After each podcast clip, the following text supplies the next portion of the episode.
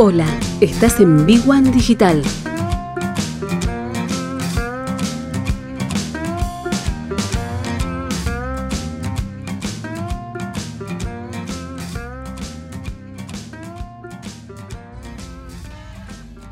...21 horas, 23 minutos... ...seguimos aquí en Frecuencia Cero...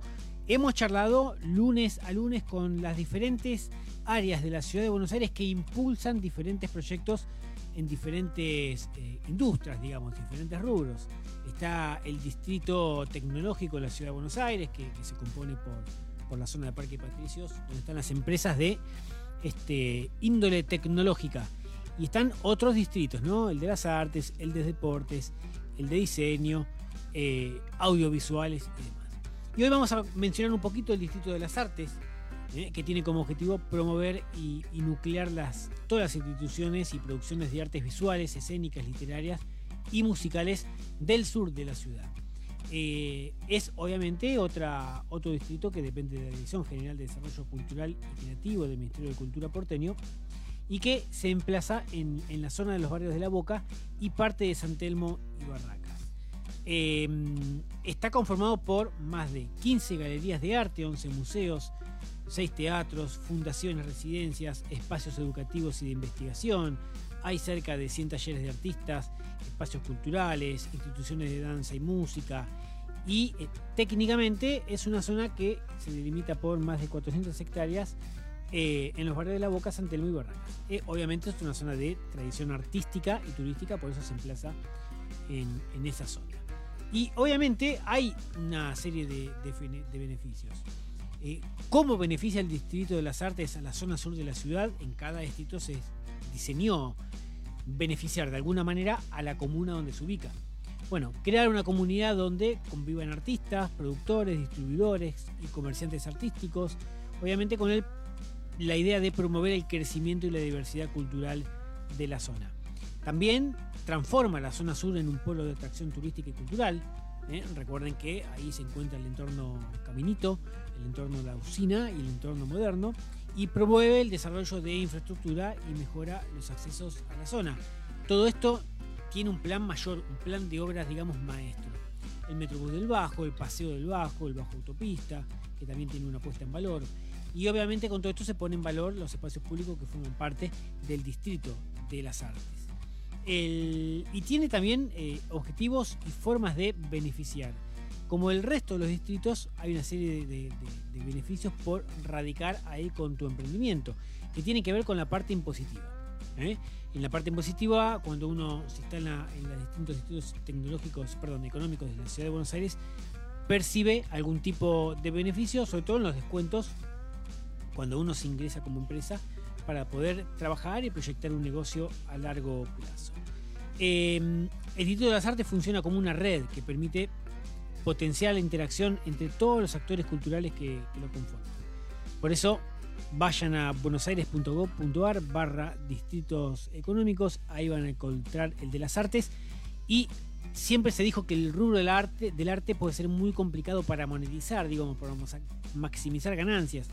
Y realmente en la ciudad, como si son grandes urbes del mundo, estos proyectos de eh, distritar económicamente diferentes zonas en el de las artes hay beneficios tal cual como lo hay en el resto de los distritos, por eso es importante poder tener algún tipo de presencia.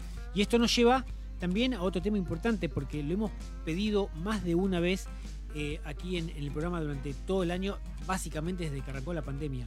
Hoy la ciudad de Buenos Aires presentó el FONDES, que es un plan de financiamiento público-privado para impulsar la economía popular y social.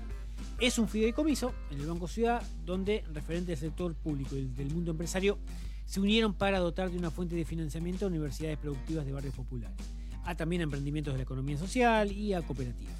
Un rubro obviamente cuasi marginal que siempre queda apartado.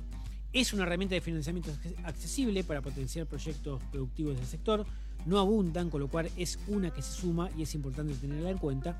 Y el objetivo fundamental de esta iniciativa es continuar con la promoción y el desarrollo desde la producción y el trabajo para generar ingresos genuinos y sostenible en los sectores populares. Un estudio del Ministerio porteño dice que en la ciudad hay unas 500.000 personas que trabajan y se desarrollan en la economía de manera informal. muchas veces estos emprendimientos tienen barreras estructurales que no le permiten crecer.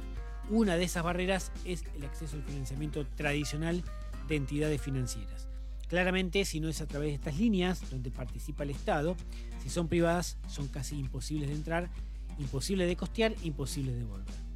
Y por un lado, las unidades productivas o cooperativas suelen ser catalogadas como sujeto de riesgo para los bancos y las fuentes de crédito alternativas son muy costosas.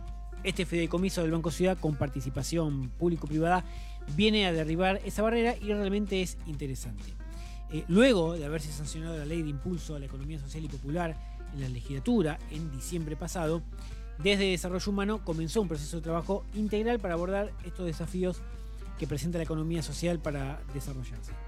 Y realmente el acceso a la financiación es un tema clave. ¿eh? Aquí es una más, es a través de un programa donde participa el Banco Ciudad, que es lo que pedimos siempre. Y tal cual como se hizo para esta, este sector de la sociedad, lo mismo se tiene que replicar para los comercios. ¿eh? Está claro que los comercios en la ciudad son miles y miles, pero es el rubro que increíblemente, pese a ser el más afectado por la pandemia, durante casi, durante un año y medio, perdón, más de un año y medio, rumbo a los dos años, es el que menos apoyo tiene.